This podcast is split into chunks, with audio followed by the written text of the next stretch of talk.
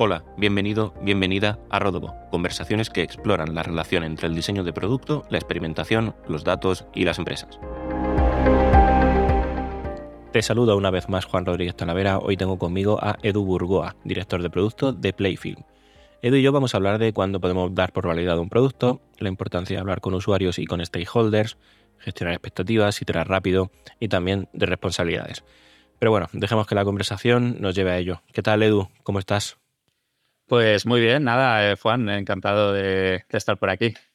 De luego, y ya teníamos pendiente la conversación a fecha en la que estamos grabando esto acostado, pero bueno, ya estamos para, para, hablar, porque vamos a hablar de producto de 0 a 1, de validación, relación usuarios-stakeholders, expectativas, priorización. Pero antes, para que nos esté escuchando, ¿quién es Edu Burguay? ¿Qué le apasiona o, o a qué se dedica? Que quizá a lo mejor es la pregunta como más, más complicada, ¿no? Pues, a ver, pues soy una persona que, siempre, o sea, he sido bastante curioso, ¿no? Eh, estudié su día Teleco y luego pues me he ido yendo por el mundo del software, del desarrollo de, producto, también luego he ido yendo intercalando pues entre lo que es eh, puestos más técnicos, más de propiamente de desarrollo de software, con, con otros roles pues más de gestión, ¿no?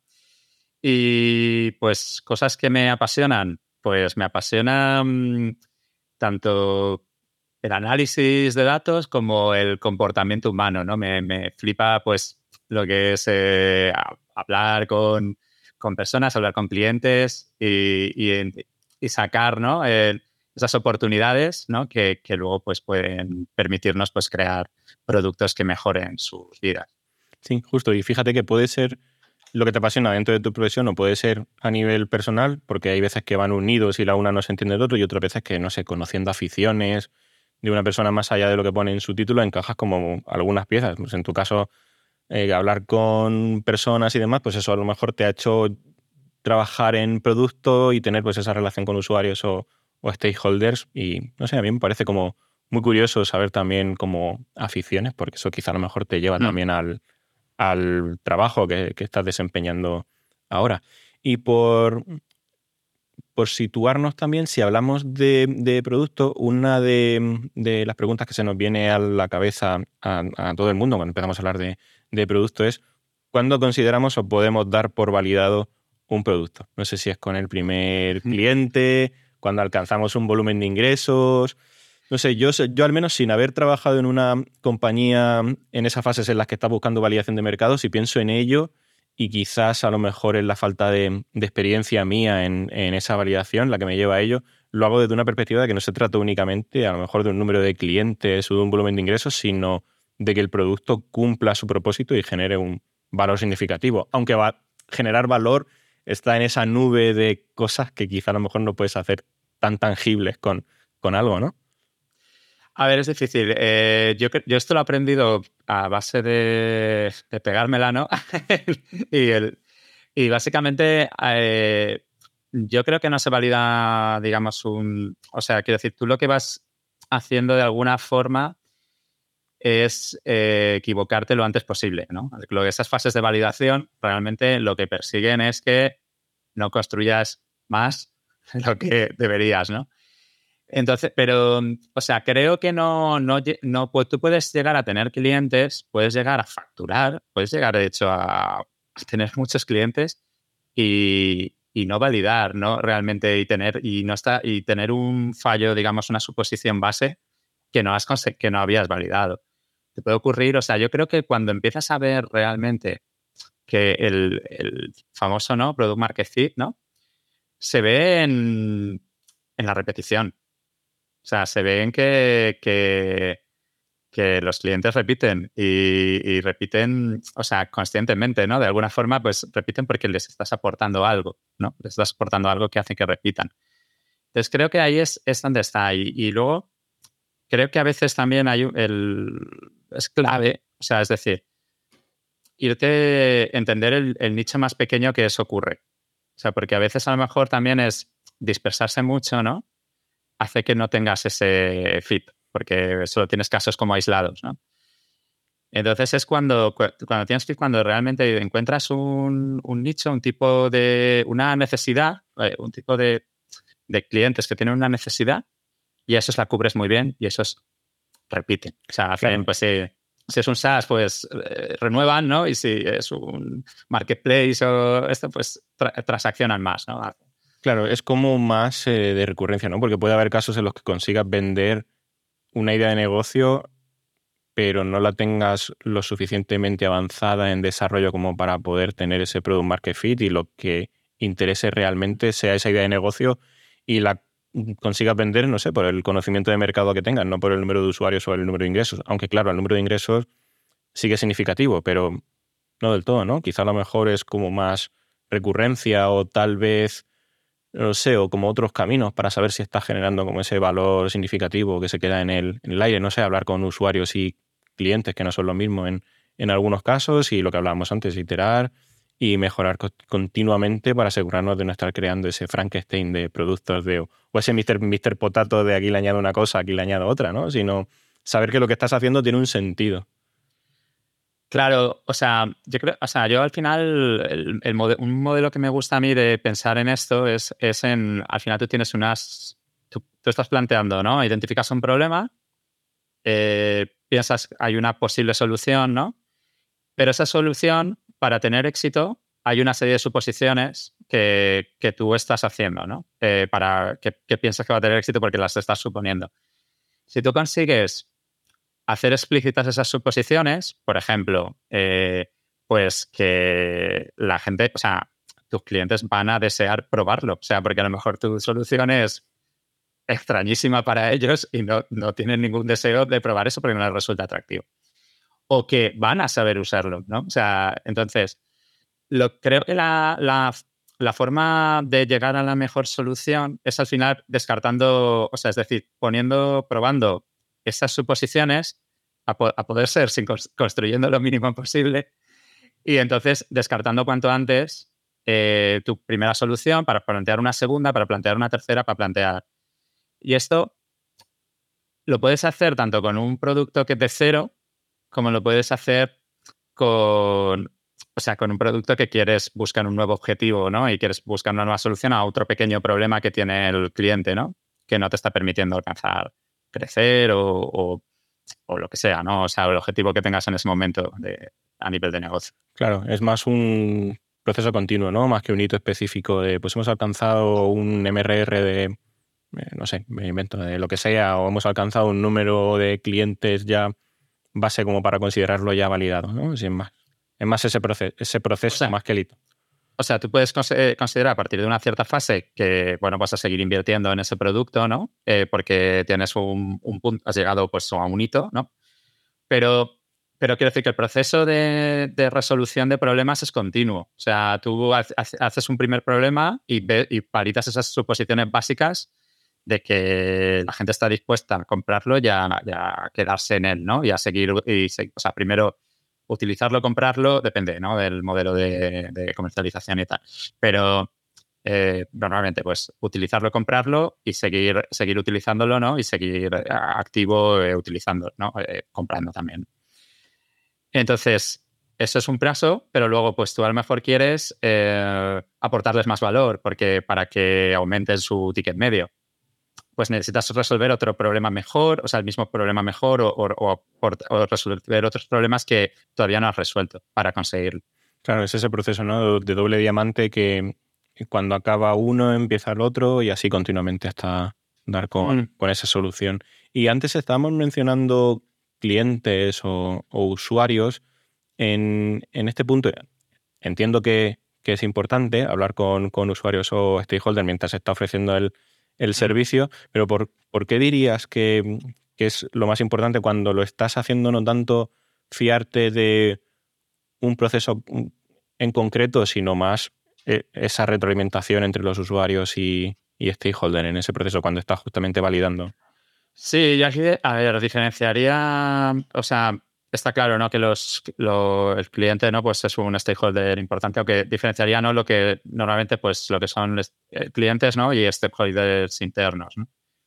¿Por qué es importante hablar con, con clientes y con usuarios? ¿no? Depende, ¿no? Pues, eh, por ejemplo, en B2B, ¿no? puede ser común que los clientes sean unos y los usuarios sean otros. Pues, eh, para entender sus para entender nuevas oportunidades. ¿no? Las nuevas oportunidades son necesidades no cubiertas, problemas eh, que no tienen resueltos y que puede ser que supongan una oportunidad para mm, alcanzar nuestros objetivos. O sea, eso por un lado. Y luego, eh, muchas, o sea, digamos que son la, los clientes son la mejor fuente de, porque es mejor que ellos, nadie conoce sus problemas. O sea, eso es lo que son una fuente para eso, para los problemas, no para las soluciones. Si de hecho si te, un stakeholder, ¿no? un cliente, pero cualquier otro stakeholder lo que te plantea es una solución, eh, lo, primero es pensar, ¿por qué me está planteando esto? ¿Cuál es su problema? porque, claro, porque ahí es donde les podemos ayudar mejor, ¿no? Planteando más alternativas y, probando más alternativas. Claro, yo, yo creo que se hace poco y fíjate, hoy justo Em, me ha pasado de estar pensando en un, en un, contenido ya aterrizado sobre un diseño y estar escribiendo ese, ese contenido y estar pensando, vale, igual a lo mejor mm, no tengo del todo claro el problema, mm, cómo puedo hacer este contenido y al final es, joder, voy a hablar con mi stakeholders, al final es el que mejor conoce el producto, porque mm. tengo yo que inventarme, inventarme entre comillas, para que no se esté escuchando, que no se trata de meterme en ChatGPT y poner algo, sino inventarme entre comillas el el contenido cuando puedo hablar con ese stakeholder y que me dé más contexto de cuál es su problema para yo poder decir, vale, ahora lo entiendo todo, ahora sí puedo hacerte el contenido, pero si tengo un bloqueo porque no entiendo bien un proceso o no entiendo bien una mm. funcionalidad o un beneficio, lo mejor que puedo hacer es hablar con, ese stakeholder. Y, y, de hecho, una de las frases en este sentido que se me quedó grabada, que me la dijo Dani Saltarén, que fue que en un trabajo suyo un stakeholder le dijo, tu trabajo consiste en perseguirme. Y al final tiene, toda la razón, tienes que estar persiguiéndole para coger esa información, esos problemas o esas oportunidades y tú traducirlos en, la, solución, en la solución final. Sí, y además es que eh, muchas veces damos por supuesto eh, que entendemos el problema, ¿no? Y a veces es también conseguir entenderlo desde su punto de vista porque a veces, claro, tendemos a simplificar, lo vemos claro, ¿no? Y, no, que eh, eh, nos quedamos a lo mejor con una capa muy, muy general del problema y no estamos viendo el matiz clave de cómo lo ve, cómo trabaja esa persona, cómo, qué, qué, le piden sus jefes, qué problemas tienen, que, si sus jefes si es B2B, ¿no? Si es B2C, pues será otra cosa, pero, pero muchas veces, pues que las motivaciones que se mueven, ¿no? para, para esa persona. Claro, motivaciones personales, ¿no? Como qué, qué, papel juega esta persona y qué mm, otro perfil o otra persona dentro de esa compañía va a validar el trabajo de esta otra persona y así puedes entender un poco más esas motivaciones que tiene. E, exacto, es que, por ejemplo, hay mucho de, de hecho, pues eh, mismamente, ¿no? Cuando si analizas los jobs to be done, ¿no? pues eso, de pues, de un problema, ¿no? Eh, los, eh, que es lo que es la necesidad, ¿no? El, job que quiere hacer. Eh, hay, una, ¿no? hay una parte que es los trabajos emocionales, ¿no? Y, por ejemplo, en B2B pasa mucho esto, ¿no? Que, que realmente casi todo, casi todos los clientes que puedes tener de productos B2B lo que buscan es reconocimiento en su trabajo, ¿no? Lo que buscan conseguir el éxito, conseguir sus objetivos y además conseguirlos de, de forma que todo el mundo le admire, ¿no? O quiero decir, esto quizás llevado un poco al extremo, pero en el fondo pensamos así, ¿no? Queremos conseguir eh, el logro, ¿no? Y entonces, entender eso, ¿no? Eh, intentar entender qué considera éxito esa persona, cómo, cómo miden sus, cómo, qué objetivos tiene. Por ejemplo, una pregunta que es muy buena, ¿no? En esto es, eh, pues, ¿cuál fue tu proyecto tu, o tu yo qué sé, lo que sea, ¿no? Más exitoso, ¿no? Y, que te lo describa, ¿no? Y por qué, por qué lo consideras así, ¿no? Entonces, entiendes, entiendes su perspectiva y muchas veces nosotros nos la mm, tendemos a suponerla y, no tiene por qué ser la, nuestra como lo ve como lo ve ese cliente. Claro, pues fíjate, esa, pregunta es muy buena, creo que la, aplicaré ahora cuando hable con, con un cliente, porque en, la mayoría de casos es que igual no le prestan tanta atención al diseño y lo que quieren es que el... Eh, he hecho mm. diseño por, por decir algo, pero eh, no le prestan tanta atención a, diseño o a los contenidos o a lo que sea y lo que quieren es que el producto o su MVP o lo que sea salga en, una fecha determinada porque eso para él es el éxito para poder demostrárselo a sus eh, managers o jefes o, quien sea y eso para él es un para, esta persona, pues puede ser un, síntoma de, reconocimiento y de, vale, lo he conseguido, estoy más cerca, no sé, de ese ascenso, de esa motivación personal que, puedo tener. A mí me, parece también que hablar con, con stakeholders muchas veces, bueno, stakeholder, usuarios, dependiendo de si es B2B o B2C, como estamos comentando, es como información directa que tenemos en muchos casos en un canal de Slack o Teams o al alcance de un email y no lo aprovechamos del, todo porque pensando en mi perspectiva agencia cliente, mm, realmente también es el, punto diferenciador que a mí me va a hacer poder entender lo que estamos comentando, el, problema o las necesidades que tiene su, su usuario, es B2B, B2C, las necesidades que tiene para poder yo decir, vale, este es el escenario en el que me tengo que manejar, ya sé el contexto que tiene esta persona, ya sé cómo el usuario final utiliza el producto, ahora sí, lo entiendo todo. Pero creo que lo usamos como muy, muy poco, ¿no? Eh, y al, final también esa co-creación con, con el cliente es lo que, lo que te lleva al final a entender pues, mejor todo el escenario, ¿no? Tener perspectiva abierta. Claro, sin duda. Y es que al final, pues esas conversaciones, ¿no? Eh, pues en algunas no sacarás nada nuevo, ¿no? Pero muchas veces te abre una pequeña conexión, ¿no? Con algo que, o, también una cosa que ocurre, que es un, fenómeno cuando analizas muchos datos, o sea, te pones a cómo se comportan los usuarios, de repente hablas con uno y, y te cuenta, claro, te cuenta algo que, te, que no te cuadra, o sea, que, no, que una perspectiva que no te cuadra con los datos que tú tienes, ¿no? Ese tipo de, cuando tienes distintas fuentes de información, eso es magia, o sea, eso de repente hay algo ahí que, que entra en una contradicción y es, es, lo que te abre la pista para, para seguir explorando, ¿no? Para, para, seguir, para, para ver qué, por qué pasan las cosas, para generar una nueva capa de entendimiento, ¿no? Sí, no, no tanto la repetición de discursos, sino el buscar patrones totalmente opuestos, ¿no? Exacto. En, ese caso. Y ahora que, estamos hablando de stakeholders, usuarios, ¿cómo se gestionan esas expectativas en, en stakeholder? Porque mm. siempre se menciona que la comunicación sea clara, pero en mi experiencia la frecuencia con la que te comuniques con ese stakeholder es tan importante como la claridad del, mensaje, ¿no? Ser constante en esa comunicación, poner objetivos semanales, dar contexto. Mm. Creo que que, muchas veces, o al menos es mi perspectiva, ¿no? Lo más difícil es, a veces la gestión de, las, de los propios stakeholders internos de la empresa, ¿no? O sea, quiero decir que, que con los clientes, bueno, pues tú puedes plantear, decir, vale, pues eh, tiene una necesidad, tú la puedes recoger, escuchar, y, pero al final es otra empresa, ¿no? Y puedes entender, y puede entender, ¿no? Que, que, bueno, pues que, que quiero decir que, lo va, tendrás la prioridad cuando, puedas, ¿no? O sea, cuando hacerlo o, no lo harás nunca. No puedo entenderlo más fácilmente. Pero muchas veces en, o sea, cuando haces producto, casi todos los departamentos de la empresa lo sienten como, como, como propio, ¿no? y, todo, y quiero decir, estás sometido a la exposición constante de, pues, quiero decir, de ventas, de marketing, o sea, de, de todas las áreas, ¿no? De, de, de, pues, SEO, de tal, de, todo el mundo, ¿no? y creo que eso, efectivamente, ahí juega muy, juega muy bien el, el tema de la, de la, comunicación, o sea, es decir, de, esa frecuencia de comunicación, pero también el cómo comunicas, ¿no? O sea, no, no, me refiero a mm, que hables mejor o peor, tal, sino que, que que, bueno, que des la información eh, eh, entendible por los demás, porque a veces, eh, o sea, en, el idioma de los, de, los otros, ¿no?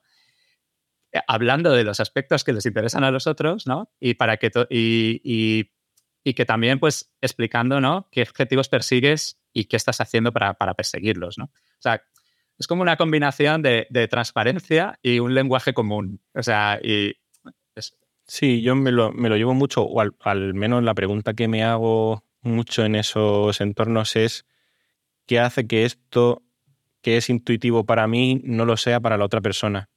Y ahí descubres también cómo, o, sí, cómo tienes que comunicarte con, esa persona, porque para, lo que para ti puede ser intuitivo por el lenguaje o, por tu experiencia o, por... Sí, por, porque has trabajado mucho en, ese entorno, para otra persona es, es, un mundo y no, lo, y no lo puede entender. Entonces a mí me gusta mucho siempre hacer, hacerme esa pregunta de por qué esto es intuitivo para mí y por qué no es intuitivo para otra persona, para saber si me estoy explicando bien o no me estoy explicando bien. Y luego me lo intento llevar siempre a algo que parece fácil decirlo, pero luego es muy complejo y es fomentar siempre un ambiente de confianza y colaboración involucrando a todos en, en las decisiones, ¿no? Al final, em, que al final es otro, otro tema, ¿no? Al final el tema de, de, la confianza es un, es un buen tema también, pero yo diría a lo mejor que en estos puntos comunicación abierta, clara y transparente, ¿no? Como, como estabas comentando. De hecho, me gusta mucho poner un, un ejemplo de un, una vez que, que me pasó en, en este punto para bueno, gestionar expectativas o al final generar esa confianza de una persona que eh, llevando trabajando juntos dos, tres meses, eh, me llegó un día, Juan, vamos a tomar un café, tal. Mira, no me ha gustado en esta reunión esto, esto y esto. Y fue como, bueno, me lo está contando con tanta transparencia y tanta seguridad y desde un clima de, de, buen rollo que al final como que te resulta más fácil trabajar con esa persona y situar pues esas mm. expectativas claras al inicio. Sí, sin duda. O sea, está claro que, que una vez, eh, bueno, pues si consigues generar esa confianza, ¿no? En la que pues las cosas se pueden decir pues con, con honestidad y respeto, ¿no? O sea, eh, pues está, está claro que, que, eso pues va a ayudar mucho. Sí, incluso compartir esa información, ¿no? Incluso cuando esa información sea complicada y difícil, si hablamos, no sé, de, de mm, priorización o hablamos hmm. de fechas, no sé, cuando no pueda llegar a una fecha determinada, que suele ocurrir, ¿no? Cuando haces un roadmap y luego ese roadmap no se cumple y hay, pues bueno, mil movidas.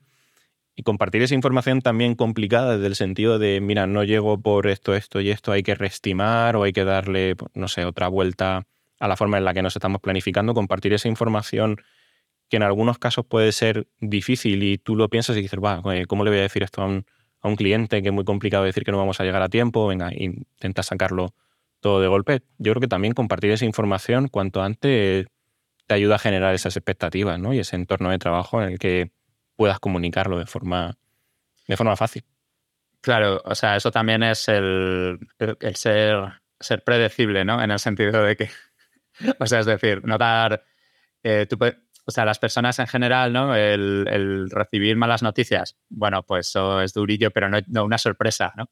No una, o sea, es decir, una mala noticia con tiempo es mucho mejor que una sorpresa al último minuto, ¿no? O sea, entonces, en ese sentido, pues ser más eh, predecible, ¿no? Todo lo que ayude a eso, eh, pues va, a generar de alguna forma, pues más confianza, ¿no? Y es lo que, lo que comentabas de los roadmaps eh, los roadmaps al final, ¿no? Es una herramienta de, alguna forma de alineamiento de stakeholders, ¿no? O sea, que es básicamente eso porque, eh, que decir, al final la naturaleza, ¿no? Del desarrollo, pues esos productos digitales, de los proyectos que se basan en software, pues eh, siempre tiene, pues tiene una cierta incertidumbre, no puedes planificar tan bien como... Y sobre todo porque tú, eh, al final, estás planteando, mm, o sea, quiero decir, tú quieres conseguir, o sea, si, planteas un producto que ya, que ya existe, ¿no? Tú quieres conseguir unos resultados de negocio, pero tú no sabes ni, todo, ni el camino que quieres conseguir, o sea, ni el, camino exacto, ni, ni todos los detalles de cuánto te va a costar implementar cada cosa, ¿sabes? Entonces, hay muchísima incertidumbre y entonces, claro, tienes que hablar, eh, pues eso, plantear las cosas en el lenguaje, en un lenguaje común, ¿no? voy a resolver este problema, voy a resolver este otro y dar una orientación. Una orientación pues para buscar ese encaje, ¿no? Con, con las necesidades de, de, la otra parte, ¿no? Claro, claro. Siempre que cumplas con todos los compromisos que adquieres en ese roadmap o en ese marco de trabajo y que mantengas la integridad de las acciones, yo entiendo que es más sencillo en mm. ese punto llegar a, esa gestión de, expectativas. Sí, yo es que creo que, a ver, es diferente. O sea, si lo planteas como un proyecto a entregar, ¿no? Que, o sea, es decir, que un proyecto a entregar, un proyecto pues tiene un alcance, un tiempo, ¿no? Y unos recursos, ¿no? Tiene la pirámide esta famosa, ¿no? De, de, la gestión de proyectos, ¿no? Que si lo planteas como, como un producto, ¿no? Eh, un producto, pues tú quieres alcanzar unos resultados, o sea, tú quieres eh, pues ir creciendo en resultados o ir mejorando unos resultados, pero no tienes el alcance determinado a priori. O sea, no tienes, puedes conseguirlo por un camino o lo puedes conseguir por otro. O sea, sí que tú haces una planificación de cuáles ves que son los problemas clave a resolver. Pero, pero no está todo tan atado. Entonces, claro, cuando tú estás atado a un, pues si estás planteando como un proyecto, es un poco más rígido en ese sentido. Y es verdad que sí, un proyecto se puede retrasar y hay que replanificar igualmente, ¿no? Porque tampoco puedes eh, adivinar exactamente qué va a pasar.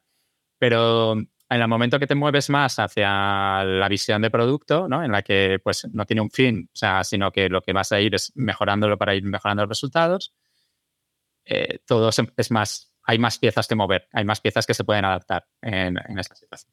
Sí, sí, sí, total. Y luego también eh, saber balancear los estresores. El tiempo, por ejemplo, es, un estresor y tienes que saber balancearlo y si no puedes cambiar el tiempo, porque al final tenemos el mismo tiempo.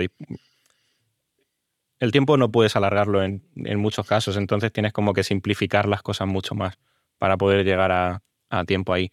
Oye, y en, en todo esto que estamos comentando, que entiendo que es como un entorno en constante cambio, evolución y, y demás, ¿cómo podemos adaptarnos a, ese entorno? ¿Es una habilidad que, puedas, que, puedas aprender? Porque yo creo que se puede conseguir y es más un tema de, mentalidad, ¿no? El tema del cambio, eh, sí, es, em, se puede, es muy difícil, porque, a ver, yo creo que hay aproximaciones, ¿no? Eh, está la aproximación, ¿no? De decir, bueno, pues todo es cambio, eh, no planifico nada, ¿no? Eh, es como todo puede cambiar y tal, ¿no? Y, vivo al día, ¿no? Creo que, claro, esa es una forma de adaptarse al cambio, pero creo que no es una forma de adaptarse al cambio sana, ¿no? Porque eso te hace que sea muy difícil perseguir objetivos a largo plazo, te hace, o sea, te hace que sea muy, muy difícil eh, tener, sea, en cuanto mm, empieza a crecer equipo y tal, que hay una mínima eficiencia. O sea, es muy complicado si, si no hay ninguna certidumbre, ¿no? Eh, entonces, yo lo que creo que la forma de adaptarse al cambio ideal es, eh, bueno, pues teniendo distintos horizontes de planificación, ¿no? Y, tener como, como unas, pues unas cadencias de revisión. O sea, es decir, pues tú a lo mejor puedes planificar, ¿sabes? así muy, muy a grosso modo, ¿no? Eh, pues planificar un año, muy a grosso modo, grandes eh, iniciativas que, o grandes problemas que quieres abordar, o grandes retos, o grandes resultados que quieres conseguir, eh, vale, lo puedes planificar. Pero, claro, eso te sirve hasta cierto punto. Eso tendrá una cadencia de revisión, pongámosle trimestral. ¿no? sin embargo, luego tú te quieres planificar eh, por ejemplo, en, hitos más cortos, ¿no? Y te puedes planificar, pues, por ejemplo, la semana. O sea, te puedes planificar semanas o si usas, pues, eh, Scrum, ¿no? Y tal, pues tener, pues, esos los sprints y tal. Pero, pero no necesitas utilizar eh, Scrum para tener cadencia. Tú puedes hacer planificaciones de tanto eso, pues, semana, semanales y revisar, y revisar lo que estabas dando por hecho antes también, porque si no, no sirve de nada. O sea, tú puedes tener planificaciones, pero si no aprendes de lo que de lo que ha ocurrido, ¿no? O sea, tienes que tener, pues, de alguna forma, eh, planificación, eh, pues, o sea, quiero decir, luego, pues, experimentación o desarrollo, ¿no? O de implementación de historias, de, usuario y tal, pero tienes que revisar qué, impacto han tenido. Tienes que revisar esos experimentos han funcionado. Entonces ahí aprendes y, por ejemplo, puedes revisar semanalmente. Incluso puedes revisar, puedes planificar al día, aunque de alguna forma también, ¿no? Todos un poco el día, ¿no? Voy a hacer esto, de esto, planificamos el día. Claro, es, como tener un histórico y luego em, adaptarte, ¿no? A que el cambio siempre va a estar y que se va a fallar, ¿no? Se, va a acertar, pero que en ambos lados lo veas desde una actitud de, aprendizaje de, vale, claro. Y para que pueda existir esa actitud de aprendizaje, como comentaba, pues necesitas tener un histórico. Si vives al día, no sabes qué has hecho la semana pasada, no sabes qué vas a hacer dentro de tres meses, entonces es un es un sobrevivo al caos, pero no tengo prácticamente nada planificado. Entonces, para tener esa planificación y adaptarte a que pueda haber un fallo, tienes que aprender de lo que has hecho y, de, dónde has fallado, vamos, ¿no? Porque yo entiendo que el cambio constante puede generar mucha incertidumbre, pero también te da la oportunidad de crecer en base al aprendizaje que has tenido en tareas o, o, lo que sea, y luego poder evolucionar esas tareas más a, vale, vale, en esto, por ejemplo, sufrimos, pues vamos a hacerlo de esta otra forma para, saber cuál es el camino correcto. Exacto, o sea, el que tengas esos, esos momentos, digamos, de pues de, tienes momentos de ejecución, pero luego tienes momentos de, evaluación de lo que ha ocurrido, de replantear pues, nuevas ideas, nuevas formas de enfocarlo. Entonces, ¿qué tienes que tener? O sea, yo creo que al final, pues eso, el tener esos, esos ciclos como establecidos, esa repetición, ese hábito ¿no? que se genera esa cadencia, hace que, que esto ocurra mucho más fácil que decir, no, no, pero ya pensaré que voy a aprender, iré aprendiendo sobre la marcha, tal. Está muy bien, pero si no tienes a veces unas pues eh, algo que te fuerce a, ¿no? a hacer esas eh, reflexiones, replanificaciones, eh, pues, pues no, es difícil que ocurra. Luego pues se puede ir, diluyendo, y perdiendo el hábito, ¿no? Claro, mi experiencia radica mucho también en, en saber que parte de esa adaptación es, o pues sí, radica en tener diferentes experiencias y exponerte a, a diferentes situaciones. Al final es lo que comentábamos al inicio, mentalidad de producto, aprender, fallar rápido, saber que esa incertidumbre siempre va a estar, pero que tengas las herramientas para poder saber qué has hecho en un momento determinado y corregirlo a futuro. Al final es experiencia, ¿no? Como hacerte amigo de esa ambigüedad que nos rodea mucho cuando, hmm. cuando estás desarrollando productos, pero tener también las técnicas como para saber qué hiciste y por qué camino pasaste para no volver a repetirlo, aunque, aunque siempre solemos pasar dos veces por el mismo sitio. Sí, y luego también tener la capacidad de, mm, o sea, porque de lo que hablábamos antes de los stakeholders, tener la capacidad de comunicarlo, ¿no? O sea, es decir, de no perder, porque yo creo que una cosa que también nos eh, pasa, ¿no? Es que podemos estar en, esa, en ese ciclo y luego a nuestro alrededor no saben que estamos en ese ciclo de, de iteración de aprendizaje, ¿no?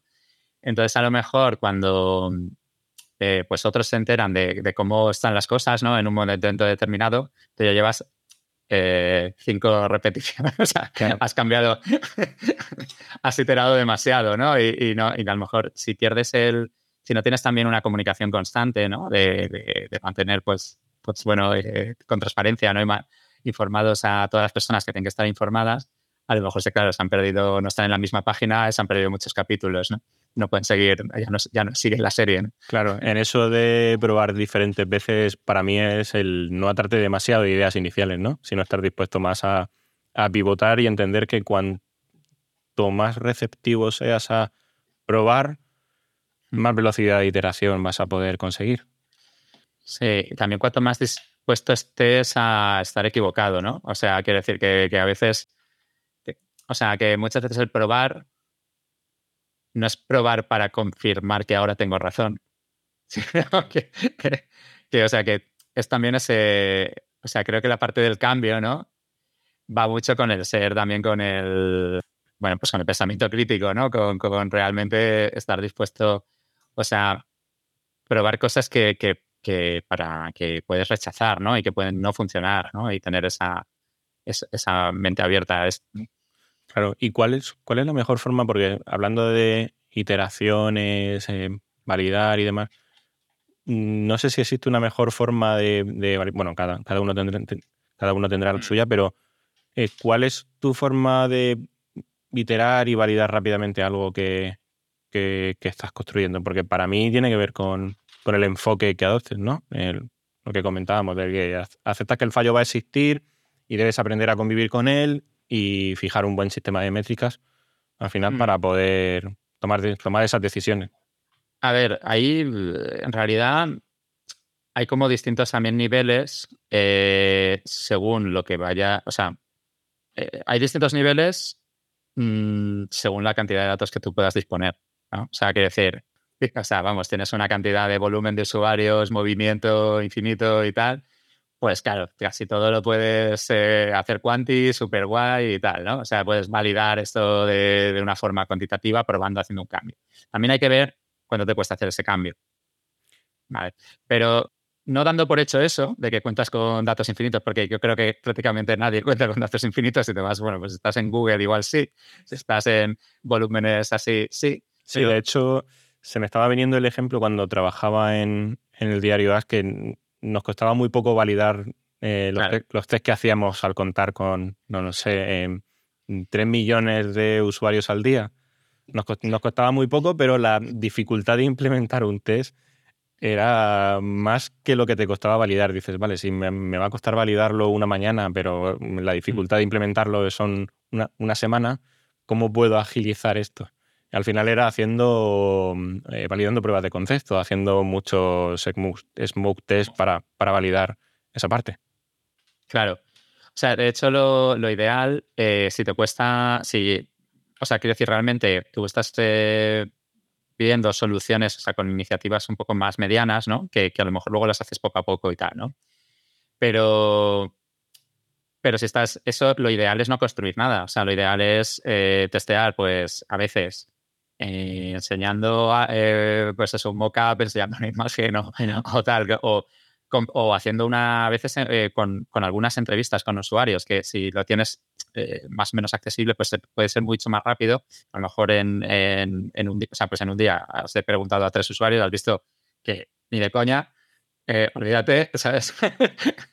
no, no continúes por ahí. O sea, de hecho, yo creo que la clave es eso, que cuando tienes eh, suposiciones que el error, o sea, que el problema puede estar en que nadie lo quiera o nadie lo vaya a saber usar, olvídate de construirlo. lo primero eh, sin construirlo y luego, pues, luego ya veremos, ¿no? Y otras cosas, pues, a veces puedes puedes tener mucha mejor intuición de que va a funcionar con, con datos históricos, puedes, depende, ¿no? También depende del cambio que sea y de, pero si es algo que ya tienes en el pasado eh, patrones similares, pues puedes tener ahí un mayor certidumbre de que te va a funcionar. Y luego, o sea, una cosa es el pre y otra cosa es luego comprobar que la realidad eh, e, e, era así, ¿sabes? que, que, no te salva una cosa de la otra, pero, pero te puedes ahorrar, o sea, hacer, validar antes de construir no te salva de que una vez construido tengas que volver a validar, pero, pero validar antes de construir te puede evitar que lo tengas que construir. Y ese es el mayor ahorro que puedes hacer. Y entonces construyes una idea mejor con el, con el feedback que has obtenido. Sí, esa es la clave al final de la experimentación, ¿no? Validar más con, con menos esfuerzo. Y en, en, este sentido, un, debate que, que, siempre he tenido en, en, desarrollo de producto es el de hacedores y pensadores, porque por un lado soy partidario de que no debe existir como ese debate y que todos los perfiles puedan pensar estratégicamente, preguntarse el porqué de las cosas y al mismo tiempo pues ser capaces de bajar al barro y, sacar trabajo. Pero por otro lado, también creo que es muy normal que una persona quiera únicamente estar sacando trabajo adelante sin preocuparse de pensar en, la estrategia, estar en su cueva, ser más, más técnico. Y aquí está el punto en ese equilibrio, porque si la estrategia es robusta, la, la balanza irá hacia el músculo, que será hacia los hacedores, sobre los pensadores. No sé cómo, cómo se ajusta en tu experiencia este tipo de, perfiles. No sé si crees que hay debates, si tendrían que ser los eh, sí, sí, la misma persona. sí que creo que sí, sí que hay debate, ¿no? En esto. Y, o sea, o sea, creo que, que al final, yo creo que los hacedores puros no existen, ¿vale? O sea, ya de partida no, no, no, no existen como tal. Porque lo que estamos, o sea, al final tenemos distintas capas de detalle, o sea, realmente es lo que, lo que tenemos, ¿no? Digamos que hay personas que piensan más en una capa de detalle y menos, o sea, en una capa más general, ¿no? Y luego, pues, menos en, esa, en, en, en, ese nivel de detalle. Y hay otras personas, y creo que hay muchas capas. Entonces, cuando todos, o sea, los hacedores piensan también, ¿no? Porque quiero decir, aunque sí, aunque aún en el extremo digamos, que no pensasen en la capa inmediatamente superior a la suya, que eso no ocurre, o sea, 100% no ocurre, pero aunque fuese, dice, no pienso yo esto y ya está, y lo hago, ¿no? El hacerlo eh, también tiene mucha, mucha pensamiento, porque el cómo lo hago, lo hago así, lo hago así. O sea, que quiero decir que a veces, o sea, cuando nosotros trabajamos en una capa más general, damos por hecho que alguien que es más especialista o que trabaja en un nivel más de detalle, pues pongamos eh, pues eso en producto y, el propio ingeniero de software, ¿no? Pongamos ese ejemplo, ¿no? Pensamos que no, que, que está solamente cogiendo y no está pensando. Claro que está pensando. Claro. si no, si no, no, eh, no, no, sería. Pero aún así, yo creo que lo, lo ideal es eh, maximizar el espacio común. O sea, es decir, que, que, que unos y otros nos solapemos lo máximo posible. O sea, tanto haciendo el esfuerzo, por, o sea, que quizás lo como lo, o sea, lo más, o desde la perspectiva del producto puede parecer, ¿no? decir, que el ingeniero de software tiene que mm, expandirse a pensar más en la, en la estrategia del producto, en por qué hacemos esto, en tal, no, vale, sí, pero creo que la clave está en la, en la conversación y, entender, entender, o sea, quiero decir, creo que ambas, o sea, todas las partes tienen que hacer como el esfuerzo por entender las otras. Claro. Que, se generen esas conversaciones y en ese espacio común es donde está, es donde está la magia de... claro, que, sea, que sea como más dinámico, ¿no? Que dependiendo de la etapa, objetivos o no sé, pues en función de alguna necesidad específica, que se fomente como esa colaboración y que no sea solamente yo estoy haciendo algo, pero no entiendo el porqué de estas cosas y yo solo me preocupo de mi parte, de pensar en, pues, en, mi código, pero no me preocupo en por qué esta es la solución más adecuada, sino que sea colaborar y que se le pueda preguntar a alguien de producto, a un diseñador, el por qué has diseñado esto así, o a alguien de producto, el por qué esta funcionalidad eh, es necesario que la saquemos al mercado ahora y no más tarde. Exacto. O sea, quiero decir, creo que por un lado es como o sea, creo que eh, todas las partes tienen que comunicar, ¿no? Y de alguna forma también encontrar esos puntos, ¿no? De, conversación, ¿no? Al final, pues hay, pues en el mundo del desarrollo de productos hay como muchos artefactos, ¿no? Que creamos, ¿no? Las tarjetas de, esto, de historias de usuarios, tal. Claro, la gracia de esto es que generen conversaciones o cuando se planifica y por qué priorizamos así, qué estamos tal. Eso que genera una conversación, ¿no? Esa conversación sirve, sirve de, pues de realimentación, sirve porque por un lado, se transmite el qué perseguimos, qué, resultados de negocio perseguimos, cómo, por qué hemos planificado así, cuál es el razonamiento detrás, ¿no? cuál, es la, cuál es la lógica que hay detrás, ¿no? Y porque a veces, y de hecho la lógica esa a veces no, no, es, no es fácil de, de, visualizar cómo hemos llegado a esa conclusión. No es nada fácil. Claro. Y, y al revés también, entender que, que, que hay cosas que implican un nivel de transformación mayor, o sea, entender que, cómo está estructurada la, tecnología, porque eh, en cambio es muchísimo más complejo que otro, ¿no? Y entender eso para, para en esa conversación encontrar la mejor solución de, en el sentido de, pues yo lo que quiero, claro, al final quiero validar esta, esta hipótesis, quiero ver si esto tiene sentido, quiero saber si tal. A lo mejor si me embarco, ¿no? Y no tengo esa conversación y nadie se habla, ¿no? Y, pienso que esto tal y entonces te pierdes la, magia ¿no? de encontrar la mejor solución para, para el caso concreto. Claro, fíjate, escuchándote me venía a la, mente, porque anoche en, la fecha en la que estamos grabando esto ya habrá salido la newsletter que estaba escribiendo anoche, pero em, me preguntaba sobre la diferencia entre teoría y práctica y al final llegaba a la conclusión de que la teoría para mí es un. La teoría o las herramientas, todas estas que hemos, comentado, yo estuve en historias de usuario y, demás frameworks que, existen, para mí son un marco para trabajar, una base sobre la que comenzar y usarla para ayudarme a tener mi propia visión para invitar a otros, eh, otras personas del equipo para poder colaborar y dar con esa, con esa solución final. Hmm efectivamente. Sí, al final eh, los frames, o sea, es así, ¿no? Los artefactos sirven para colaborar, ¿no? Y los, los frameworks eh, nos permiten, eh, cuando partes de cero, estructurar ¿no? nuestro pensamiento, tener en cuenta cosas que a lo mejor no se nos hubiesen ocurrido, ¿no? Y a veces, y también los frameworks ayudan a transmitir esa estructura, porque como ya tienes una estructura repetible, eh, es más fácil comunicar eh, con, el trabajo, con el ejercicio que has hecho en un framework y dices, mira, esto así, está estructurado así, por esto tal, y, llegas a la conclusión, ¿no? Que si lo intentas explicar con un lienzo en blanco, a veces es, es más fácil transmitir el conocimiento con un framework, a pesar de, o sea, que luego los frameworks tienen sus limitaciones porque no expresan todo, tienen un punto de vista concreto y, y, tal, te pueden ser limitados, pero, pero hay muchas situaciones que te pueden facilitar un montón. Sí, sí, sí, te indican, te indican lo que hacer a continuación, aunque bueno, eso puede limitarte mm. en, ciertos, en ciertos momentos. Oye, y mm, hablando de, estrategias, ¿qué papel tiene para ti la intuición en, esa estrategia y cómo priorizamos esa, esa intuición dentro de las estrategias, no sé, sobre mm. los datos? Porque yo siempre he pensado que en la intuición, desde la perspectiva de la necesidad de pensar rápido y tomar una decisión basada, basada en la experiencia, pero al mismo tiempo para priorizar, los datos te dan ese respaldo que, necesitas. ¿no? Es como esa. A ver, en realidad, eh, esto es. Esto es complicado, ¿no? Porque a veces se atribuye a la intuición como ese saco de sesgos que, También. nos hace tomar malas decisiones, ¿vale? Sí, eh, hay una, o sea, te puede ocurrir, ¿vale? Pero, y, hay que, bueno, y hay, sí, eh, hay que poner controles, ¿no? Mecanismos pues, para intentar evitarlo, ¿vale? Pero, pero la intuición es fundamental. Es que, es que quiero decir, normalmente cuando trabajamos en producto tenemos objetivos súper ambiguos, ¿no? O sea, quiero decir que no, no está claro, ¿no? Tú a lo mejor, pues, tú lo que quieres, ¿no? De que, pues, si es un SaaS, ¿no? Pues quieres que tenga el, pues nada, que crezca el MRR todos los meses, lo máximo posible y, ya está, y que lleve al éxito y, nada, y conquistar el mundo, ¿no?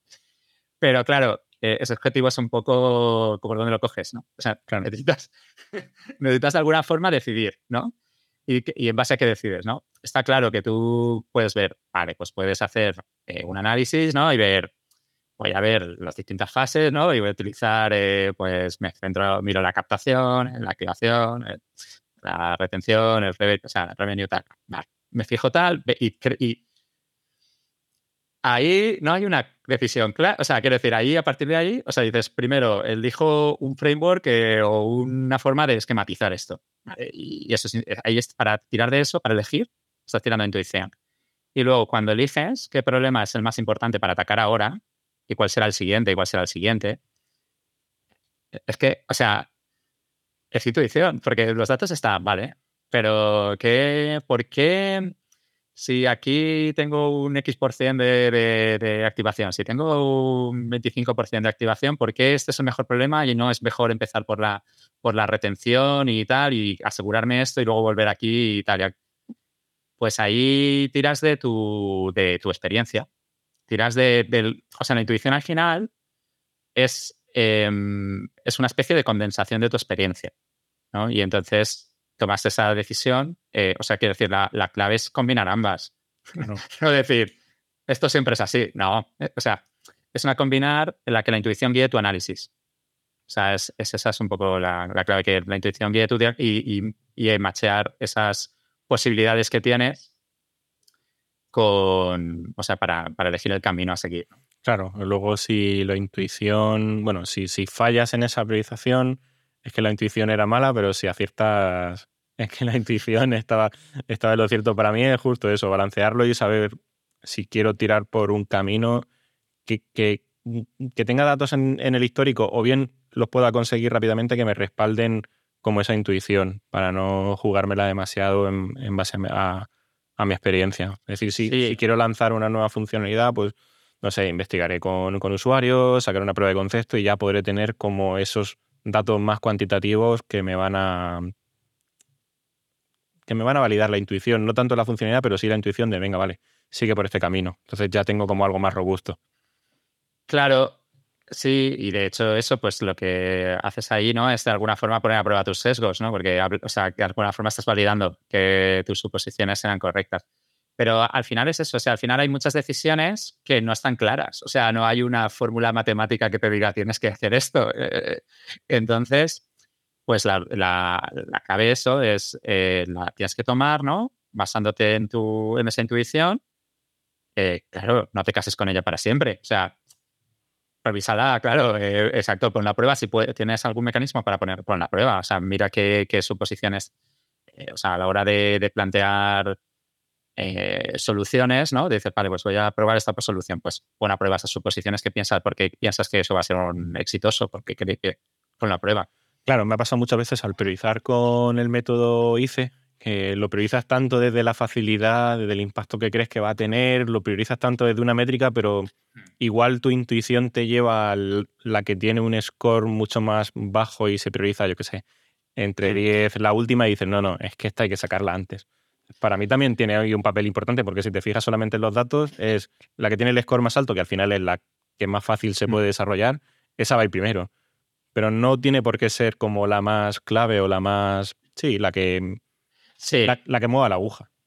Es que al final también depende, ¿no? efectivamente, también de cómo ponderes, ¿no? O sea, y, que al final hay, un eh, Gary Klein que escribió un libro sobre pues, eh, psicólogo que, bueno, ha escrito eh, en concreto un libro sobre la intuición, ¿vale? Sobre el poder de la intuición y hablaba de métodos de, la típica tabla, ¿no? Método hice encaja, ¿no? De, la típica tabla que pones características, ¿no? Y las puntúas, ¿no?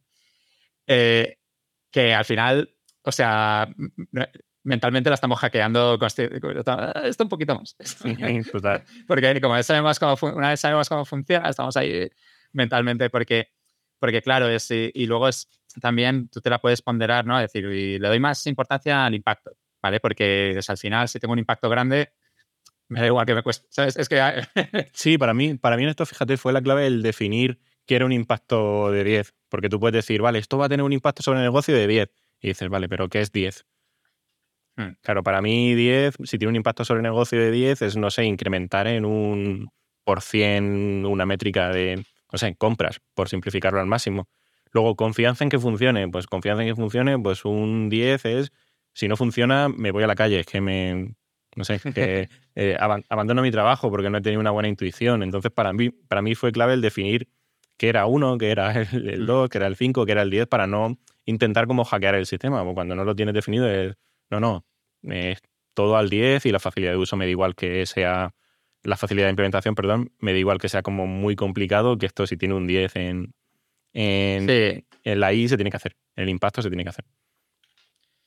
Sí, pero bueno, ya te digo, hay un montón de sistemas de priorización. Eh, ese en concreto, pues ese de los métodos, digamos, más, eh, bueno, que se basa como en un análisis como más, eh, pones unas puntuaciones, pero no dejas de acabar de poniendo unas puntuaciones que no dejan de ser ciertamente algo subjetivas, ¿no? Entonces, la intuición siempre juega. O sea, aunque, no te quiera, o sea, aunque intentes utilizar un sistema como más objetivo, eh, que no lo es nunca del todo, ¿sabes? Eh, siempre juega un papel. Lo bueno mm, de, utilizar métodos así, que eso sí que es verdad, es que es mucho más fácil razonarlo a otras personas.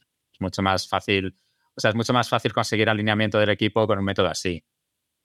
O sea, porque al final no deja de, o sea, es como más, bueno, ecuánime, ¿no? Es más tal, bueno, lo hemos puntuado. O sea, no es perfecto, ni mucho menos, vamos. Eh, normalmente lo, estamos sin querer eh, influyendo con nuestra intuición. Total, con la intuición, sesgos y demás. Oye, sobre, sobre priorización, llevo tiempo dándole vueltas a un debate y es que para mí, al menos, la suma de la responsabilidad individual es menor que si esa responsabilidad cae en una, en una sola persona encargada de que ese proyecto o esa. Em, sí, que, que, ese proyecto en, en concreto salga, salga adelante. Y esto no quiere decir que esa persona encargada sea la persona de ejecutarlo todo, sino que sea la persona eh, mm, capaz de empujar para que ese trabajo se haga. No sé cómo, cómo lo ves tú, depende de la fase de, producto o que el sistema encaje en el momento. O sea, para mí es un caso, eh, luego hay personas y personas y todo el mundo tal, pero ¿qué quiero decir? Creo que sí que es un patrón general de, de gestión, o sea, de management, porque al final lo que o sea, pues ocurre y es completamente humano y natural que ocurra una dilución de responsabilidad. Cuando no está claro, cuando hay muchas personas que podrían encargarse de algo, también puede ocurrirte que ninguna se encargue de ello. Claro, ahí, va ese tema. Claro, porque pero, pero, pero es que no es por el, por diseño. O sea, yo creo que quiero decir que como una vez lo he planteado así, eh, es fácil que pase que otra persona tenga la expectativa de, ah, no, pero si iba a ser mecanito o iba a ser tal. Ah, yo pensaba que, ¿no? Que tal, que no, no, como yo tengo esto, ¿no? Y como yo tal, ¿sabes? Cada uno es, es, mucho más fácil que ocurra eso, que ocurra la dilución de responsabilidad. No quiere decir que siempre ocurra, no quiere, eh, y, habrá equipos que puedan mantener eh, un funcionamiento muy bueno, aún así. Dura, o sea, pero de vez en cuando les pasará. O sea, de vez en cuando, o sea, de vez en cuando pasará. Y creo que, que es, es, una tendencia natural eso, la, la atribución de... Entonces, en cambio, si hay una, o sea, quiero decir, al final hay una persona y hay mecanismos, o sea, también hay que tener en cuenta eso, hay mecanismos de, o sea, es que parece, o sea, como duro, ¿no? Pero mecanismos de rendimiento, o sea, de, de rendir cuentas, ¿no? Pero es que es lo más normal del mundo, porque y un mecanismo de rendir cuentas pues puede ser simplemente pues el, contar tus proyectos en las reuniones, ¿sabes? O, tener una métrica, ¿no? Tener una métrica que, jolín, que te has responsabilizado tú de, hacer las acciones para, para o, los, o, contar tú los experimentos que has hecho. Eso es un mecanismo de rendir, de, rendir cuentas. Sí, o cuántas, cuántas pasas, ¿no? De una semana a otra, ¿no? De lo que hablábamos antes. Sí. O sea, hay que tener cuidado porque según la métrica que pongas en esto es peligroso, ¿no? Porque a lo mejor ya hago mucho, pero no, o sea, quiero decir, hago muchas tareas de estas, pero que son, ¿sabes? Que, que, que no tienen impacto, tal. hay, que tener cuidado, pero, pero de alguna forma sí que el que haya responsables y que haya eh, algún tipo de, pues, de mecanismo de para sentirse orgulloso cuando te, te, las cosas bien y para decir, lo que tengo que mejorar cuando no te sale todo bien, no quiere decir que haya que perseguir a la gente con el látigo y que tal, y que esto sea. Pero sí que tiene que haber algún tipo de mecanismo de eso, o sea, o sea creo que ayuda, o sea, creo que, que ayuda. Y, y, también es verdad que, que hay que tener cuidado con según qué métricas, porque a lo mejor te pueden restar. O sea, es verdad que a veces esos mecanismos mal planteados, eh, y creo que seguramente por eso cogen mala fama, o sea, por eso pero bien planteados y con un espíritu sano de equipo y, bien eh, buen ambiente y esto, o sea, es perfectamente todo el mundo quiere, joder, todo el mundo quiere que tener logros, conseguir eh, éxito, que las cosas salgan bien, ¿no? O sea, es, yo creo que eso al final es espíritu, vamos, general. De, claro, yo es que lo veo que mm, sin, sin, esa figura del facilitador, lo que estamos comentando, que es muy fácil quedarse atascado en, en una decisión o en quién hace, quién hace qué en, en ese punto. Sí, a ver, en cuanto a toma de decisiones, ¿de quién decide qué? O sea, ¿no? El, el, quién decide qué, yo creo que eso, eh, claro, o sea, sí que es importante que haya, o sea, que esté claro quién decide sobre qué cosa. O sea, no quiere decir eh, que las tome todas las decisiones solo, me he escondido en, o sea, en su casa así pensando y he decidido esto, ¿no? No, eso no quiere decir eso pero quiere, eh, y tampoco quiere decir que sea siempre la misma persona la que decide las cosas o, que tiene la última decisión de, todo. Pero sí que creo que mm, cuando, cuando ocurre, o sea, cuando está claro quién tiene que tomar la decisión final, el feedback y, el, y la forma de, de, comunicar y de sugerir y de plantear es muchísimo más sana. O sea, y, y, aparte es mucho más, o sea, más rápidas las decisiones, ¿no? Porque al final eh, si tú sabes que otra persona tiene que tomar la decisión y que es suya la decisión porque, bueno, porque es la persona que más eh, le va a afectar el resultado de la acción, por ejemplo, ¿no? Es un buen criterio para elegir a quien toma la decisión, que más va a sufrir si no sale bien. Otras.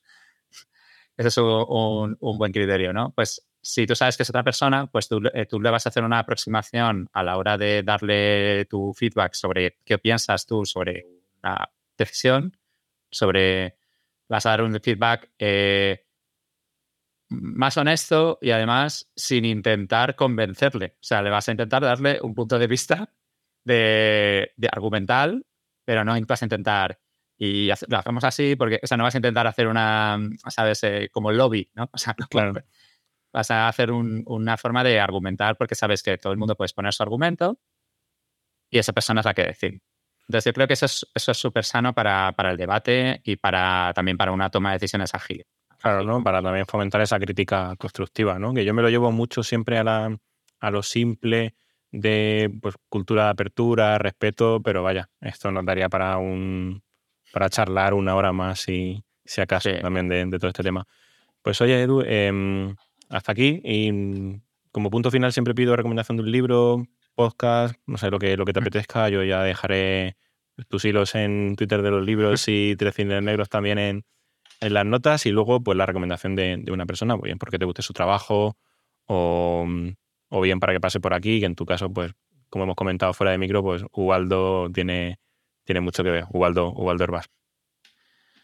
Pues, eh, a ver, cuatro libros, eh, o sea, os comentaba, comentaba antes el de este de, Gary Klein de, Power of Intuition, ¿no? Que es, está guay si de mola los libros de psicología y es, bastante curioso sobre la, la, mal, a veces maltratada intuición, ¿no?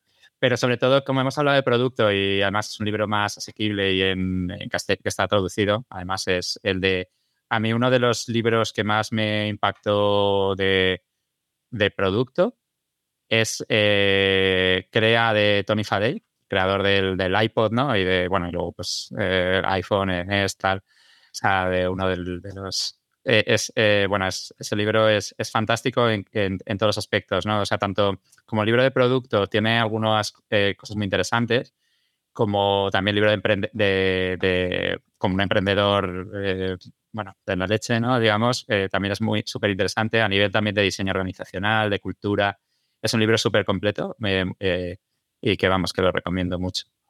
Pero fíjate que me lo compré, pero no lo he empezado. O sea que ya tengo, ya tengo la excusa perfecta, tengo la excusa perfecta para, para empezarlo ya. Sí, es de más, más de 300 páginas y tal, pero, pero vamos, que tiene sustancia, que no, no es el rollero que, está contando lo mismo. No, está, está muy bien. Pues tendré que, tendré que darle una oportunidad. Y además, ya sabes que a mí me encantan los libros así de cultura organizacional y demás como eh, Creatividad SA y todo, todo, esto, todo este tipo de libros que, además para, para entender también el contexto, otro contexto y otra perspectiva, pues también vienen, vienen, vienen genial. Vale, y bueno, y, recomendación, pues, eh, vamos, de todo lo que se trata en, Rodo, pues a, Ubaldo, no puedo, no puedo recomendar a otra persona. Genial, genial, perfecto. Pues le haré que, pase por aquí otra vez, si él quiere, que como, como le conozco y le gusta mucho charlar, seguro que encontramos el, tema. Pues eh, nada, muchas gracias por tu tiempo, Edu. Vamos, vamos hablando. Muy bien, pues nada, encantado. Muchas gracias, eh, Juan. Pues hasta aquí este episodio de Rodobo, gracias por escuchar, espero que te haya gustado. Tienes todas las referencias de las que hemos hablado en las notas del episodio, en la plataforma en la que estés escuchando este audio.